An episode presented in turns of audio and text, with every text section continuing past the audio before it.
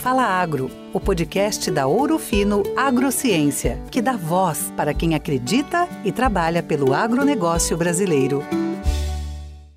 Olá, ouvintes, tudo bem? Sejam muito bem-vindos. Está no ar mais um episódio do podcast Fala Agro, o podcast da Ouro Fino Agrociência. No programa de hoje nós vamos falar sobre as modalidades de trava que permitem aí que o agricultor negocie antecipadamente parte da sua produção. Pois é, olha só, pessoal, fique atento a esses números que eu vou falar agora. A safra brasileira de soja 2020-2021 está estimada em mais de 132 milhões de toneladas e, acredite se quiserem, mais da metade desse volume já foi negociado antecipadamente de acordo com as principais consultorias de mercado. Isso ocorre devido aí à formação, o bom momento né, da formação dos preços, principalmente no mercado interno, que tem aí se favorecido com a valorização do dólar frente ao real. Mas uh, essa negociação antecipada só é possível graças aí às modalidades né, uh, de travas. E hoje nós vamos falar especificamente de uma delas que é o barter.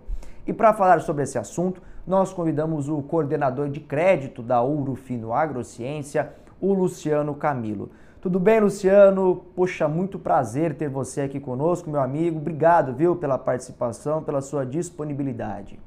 Tudo bem, Henrique. Obrigado pelo convite. É, olá para todos que estão assistindo. É, para a gente falar um pouco desse assunto, da, da, gestão de risco, das modalidades e das operações financeiras no agro. Legal. Ô Luciano, entre as modalidades, as operações que permitem aí a negociação antecipada, a gente tem o barter, que é uma delas, né?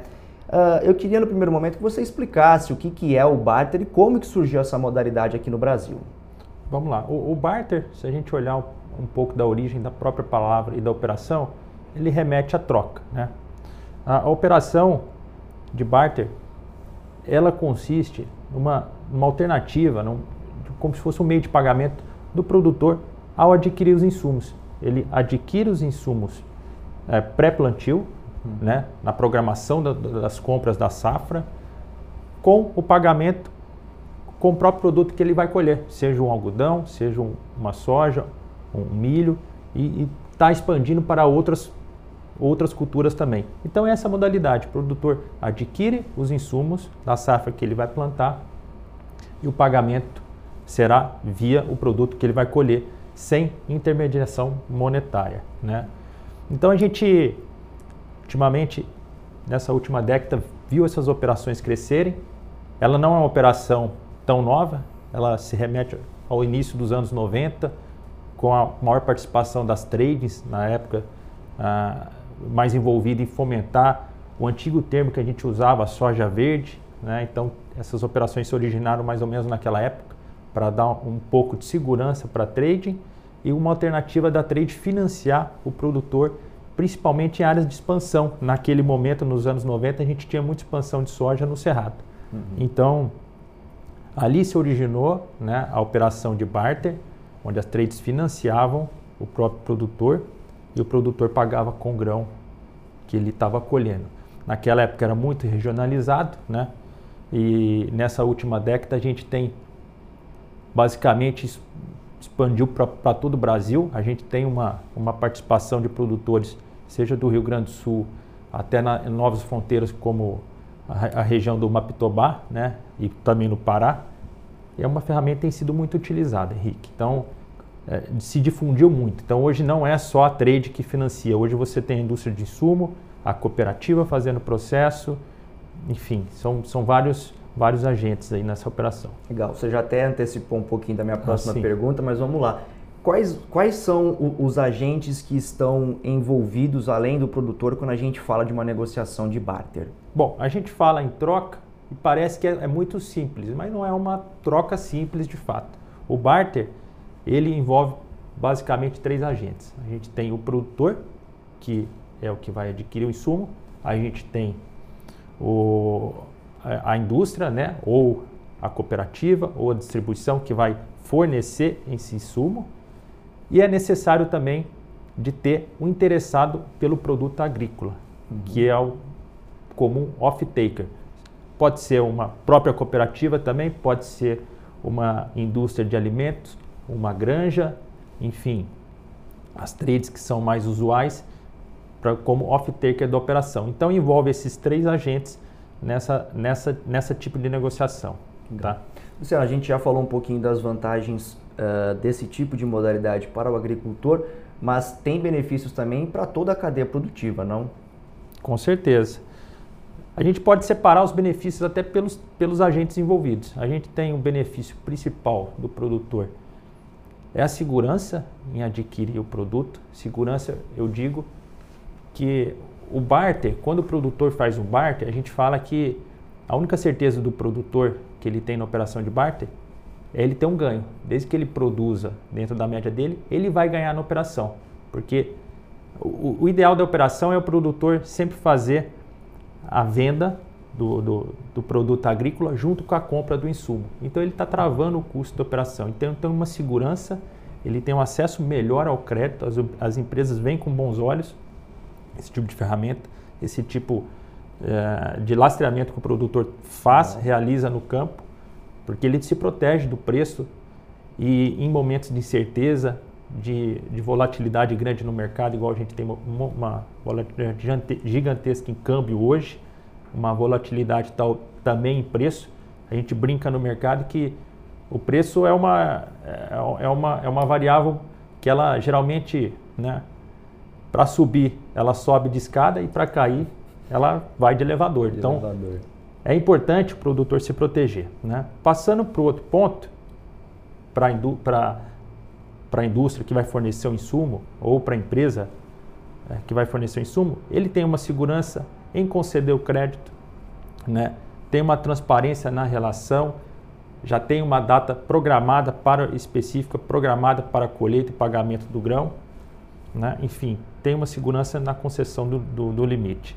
E por fim, a gente tem a, a trading ou a indústria de alimentos que tem interesse e que precisa girar a operação dela, hum. né? ela consegue se programar para girar e rodar a tua fábrica, enfim, as vendas, as exportações. Então tem esse benefício para os três agentes que estão envolvidos na operação. Legal. Você já falou um pouquinho das, das vantagens e elas são muitas, como vocês uh, acompanharam. Agora, assim como em todo o processo, acredito que também tem riscos envolvidos, né, Luciano? Me conta uma coisa, o que, que acontece, por exemplo, se o produtor tiver um imprevisto, uma, uma quebra de produtividade, uma produção abaixo do que foi esperado e por algum motivo não conseguir cumprir com aquilo que foi pré-estabelecido? Bom, você falou no começo aí que a gente vendeu muita, né? A gente, eu me incluo nessa como participante da cadeia, mas mercado o mercado brasileiro vendeu muita soja antecipada, muito milho antecipado.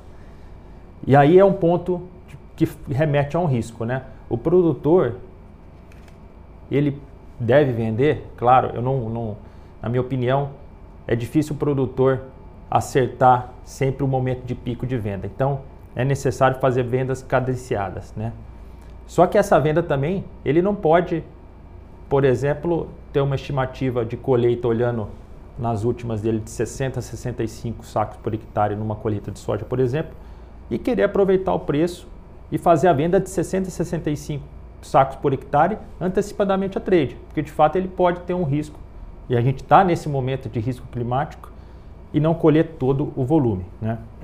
Então é necessário que ele, por sugestão, venda no máximo até o custo de produção dele, que é a, na parte, na maioria da, das vezes, é a parte que está coberta pelo, pelo seguro agrícola. Né? Então, se ele tiver um problema de intempérie climática e colher abaixo, o seguro pode cobrir e ele não tem esse risco de chegar ao mercado e ter que fazer uma operação de washout, né, que uhum. o pessoal fala, que é recomprar a posição, porque o comprador estava esperando aquele volume que ele fez a venda e vai ter que ir para o mercado recomprar aquela posição com o preço atual, enfim, pode trazer esse risco. Então, o ideal é que o produtor realize a venda do seu custo de produção. Como a gente falou na, na última pergunta, vai adquirir um fertilizante? Vai dar X reais? Vende o equivalente com o preço de, do seu produto para a época que for pagar um fertilizante, se for a prazo, né? Ou o insumo, ou químico, ou a semente venda equivalente. Vá fazendo pequenas vendas cadenciada e protegendo seu custo de produção. Essa é a principal dica para quem, quem vai realizar essa operação pela primeira vez, por exemplo. Seria isso? Sim. Eu, eu até voltaria um passo antes, né? Vender cadenciado é uma dica, né? É, comprar e vender no mesmo momento, comprar um insumo e vender o mesmo, no mesmo momento a, a, o teu produto.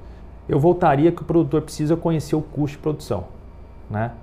Parece fácil, mas todo o custo de produção o produtor tem que saber e se programar para a próxima safra. Quanto que vai custar o, o a minha colheita, sacos por hectare, quanto que vai custar a aplicação de defensivo, quanto vai custar o próprio defensivo, enfim.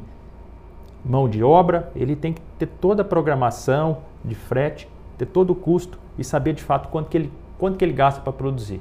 Aí sim, ele vai para o mercado e se protege usando as ferramentas de, de, de, de proteção, as vendas. E a gente fala que o produtor pode fazer barter por si mesmo. Hoje esse bom momento, essas últimas colheitas que nós tivemos no Brasil, tirando algumas regiões que tiveram quebra de safra, foram na maioria boas. Então a gente vem batendo recorde, o Brasil vem batendo recorde atrás de recorde de produção. Então tem muito produtor que está numa condição tranquila, que não, é, não, é, não, não se faz necessária a venda agora, ele consegue estar tá um pouco melhor capitalizado do que nos anos anteriores. E, tem um refresco, né? Tem, tem um refresco, né? Então, pensando nisso, né, o, o dá uma tranquilidade para o produtor trabalhar nessa safra. Né? Conhecer o custo, o custo de produção é indispensável. Afinal de contas, o que não é medido não pode ser mensurado. E como vocês puderam ver aí, né, o barter ajuda muito a dar uma segurança para o agricultor em uma atividade que você que está no campo sabe melhor do que eu, uh, é cheio de desafios, né, é cheio de imprevistos climáticos, enfim cenário político, econômico, muita coisa, mas essa ferramenta pode auxiliar sim no dia a dia do agricultor. Agora, Luciano, nós estamos, o, o agricultor, o mercado brasileiro está vivendo um momento de um preço bastante interessante das commodities aqui, né, é, no mercado interno. Esse bom momento facilita a tomada de crédito do agricultor e, e, e vou um passo além, com a sua experiência já nesse segmento, Uh, o que, que uma empresa observa quando ela vai fazer a concessão de um crédito? É, as commodities vivem um bom momento e elas são mensuradas por fatores externos, né, mercado externo, próprio mercado nacional. Então a gente tem alguns desafios aqui, falando em política nacional, para implementar, para ter um, um Brasil com rate melhor perante aos investidores internacionais. E a gente tem o próprio, a própria variável produção, que é é, o que forma de fato o preço das nossas commodities. Então, falando um pouco de mercado externo, que levou essa desvalorização né, do nosso, da nossa moeda, que é o real, valorizando o preço do dólar, ajudou muito. A gente tem também, olhando em alguns produtos, uma demanda aquecida, olhando principalmente, quando você olha o histórico de, de prêmios da soja em Porto, é, demanda de milho, basicamente por aumento de, de, da industrialização de uso de etanol né, pra, a partir da, da, da, da matéria-prima milho. Então isso tem favorecido bastante as commodities. Né? E o, o, que a gente pensa é o seguinte, né? esse bom momento, ele também tem esse risco né, de você ter uma variável, uma queda repentina. Às vezes a gente tem uma aprovação e uma regularização no mercado nacional, a gente volta a atrair o investidor e o câmbio cai. Né? Então, de fato, esse momento facilita a abertura de crédito, né? É um bom momento tanto para o setor sucroalcooleiro, como para o pessoal dos cotonicultores, da turma do algodão e a turma do grão. Então é um bom, uhum. de fato, é um bom momento para esses produtores e tem facilitado um pouco. Só que a gente também percebe que esse bom momento ele, ele tem riscos por essas três variáveis. Muita coisa pode mudar no mercado externo, muita coisa pode acontecer no nacional e ainda tem um risco de clima que a gente está ainda em algumas regiões já colhendo, mas tem muita região para para acontecer ainda devido aos atrasos da, da, da, safra, das chuvas aí do, do ano passado. Luciano, ah, agora com a sua experiência, eu queria que você falasse um pouquinho qual que é o, ou quais são os elementos que são avaliados pela empresa na hora de fazer, por exemplo, uma concessão de crédito ao agricultor. Bom, O, a análise de crédito né, se baseia muito no potencial de produção do produtor e como que está a alavancagem dele no mercado. Né?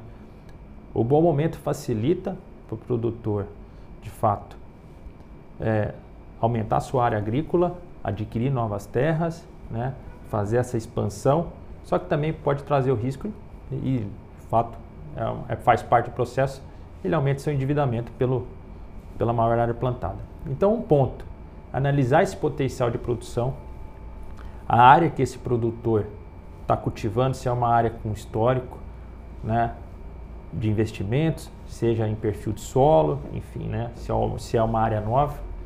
Então tem que se fazer esse tipo de análise, ver, uh, de fato, tentar estimar uma alavancagem que esse produtor tem no mercado, seja com bancos, seja com uh, indústrias locais, enfim, ou outros parceiros que ele tem, outros fornecedores que ele tenha, uhum. né? E uma informação importante, né, que a gente gosta de falar para o produtor, né, para facilitar essa, essa condição de crédito dele.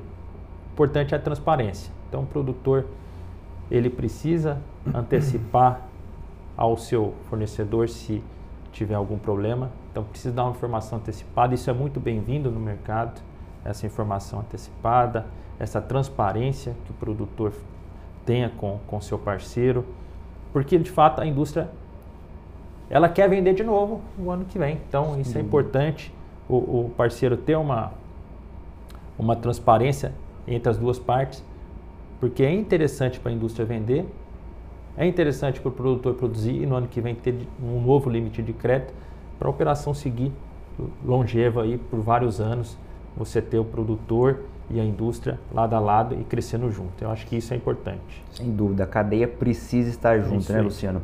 Nós estamos chegando ao fim desse bate-papo e para finalizar, é, eu queria falar com você um pouquinho que a gente percebe ao longo dos últimos anos uma quebra de paradigma é, no cenário de concessão de crédito agrícola no mercado brasileiro. A gente percebe aí uma uma redução da participação dos agentes públicos né, e uma maior participação uh, das empresas privadas, fundos de investimento, outras modalidades, como, como você uh, já citou aqui do barter. Né? O que, você imagina aí para os próximos anos? Essa deve ser de fato aí, a tônica desse, desse cenário? Devemos ter uma maior, maior negociações de parceria entre os, os, agentes da cadeia e uma redução dos, dos, dos agentes públicos nesse, nesse mercado, Luciano? Olha, é, a gente está vivendo basicamente uma segunda etapa no crédito do agro. Né? Nós já conversamos sobre o, a origem do, do, da operação de barter, os financiamentos das trades lá na época soja verde que se falava. Sim. Inclusive tinha o fomento do Banco do Brasil em várias operações, que era o maior financiador na época. Uh, inclusive foi um, um, um sponsor, como se fosse de fato a, necessidade de ter um documento que pro, protegia naquela época foi uma iniciativa do Banco do Brasil uh, que deu o primeiro passo para se originar uma CPR em 94, que foi a primeira lei de CPR. Né? Hoje a gente de fato vive uma segunda etapa. Né? Isso é interessante porque abre o agro para o mercado de capitais, né? facilita investidores externos a, a tomada de crédito produtor e a gente vê que, de fato, isso vem se aperfeiçoando. Então, a gente tem novas operações além de soja verde, que era no passado, o Parter. A gente já tem os agentes, as empresas fomentando a operação de CRA, FDIC, CDCA. Então, tem facilitado o agro estar tá no mercado de capitais. E, inclusive, recentemente, é, a, partir de, de, de 1 de janeiro, a gente tem a, a nova atuação da lei é, 13986, que é usualmente conhecido como a Lei do Agro, né? foi discutida em abril do ano passado e, e entrou em, em, vigor agora já nesse ano. Está certo que nós temos uma carência para operações menores, mas as maiores já têm que se adequar a essa nova lei, acima de um milhão de reais. Isso vai trazer muita transparência, muita facilidade para o mercado. E a gente vê que de fato o governo é, tem reduzido um pouco a questão do crédito subsidiado, principalmente para os, os grandes e médios. Né? O crédito subsidiado vai existir pra, para os pequenos produtores, é, é necessário de fato que exista, mas ele tem tirado um pouco o pé dos médios e, do, e dos grandes produtores rurais. Então isso, isso é vantajoso ter essa entrada do, da iniciativa privada, né? uma maior segurança, uma maior transparência nas relações e essas novas alternativas que a gente já discorreu aqui um pouco. Muito bom, Ó, Luciano. Prazerzaço ter você aqui Agradeço. conosco. A gente é, muitas vezes aqui no canal digital traz é, muitos conteúdos técnicos, né? E o agricultor brasileiro dá um show de produtividade. Somos referência em, em produtividade e sustentabilidade para o mundo todo, mas é muito interessante também quando a gente traz uh, profissionais como você para falar de outros temas, vamos dizer assim, da porteira para fora, para brincar um pouquinho, mas um assunto muito importante, Sim. né?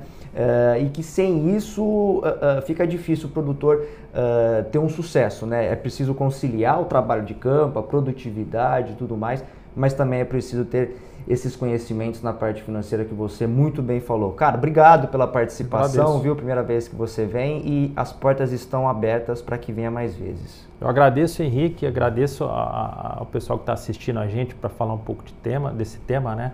É, de fato, o Henrique mencionou bem, a gestão de risco financeira é importante para o produtor, é importante para a indústria é, que fornece os insumos e, e isso só tem a ganhar o produtor e tanto a indústria ter maior transparência e maior conhecimento sobre esse assunto. Tá? Eu agradeço.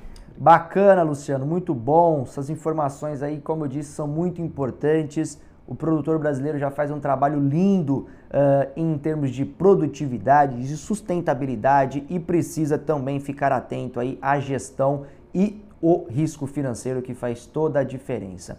Nós vamos ficando por aqui. Para você rever esse e outros conteúdos, você pode acessar o nosso portal, o ourofinoagro.com.br barra canal traço digital e também você pode baixar os episódios do podcast Fala Agro nas principais players. Estamos nas principais players. Vai lá, digite podcast Fala Agro que você vai encontrar todos os nossos conteúdos, tá certo? Muito obrigado pela sua companhia, ouvinte. É um prazer muito grande sempre ter você aqui prestigiando a nossa audiência.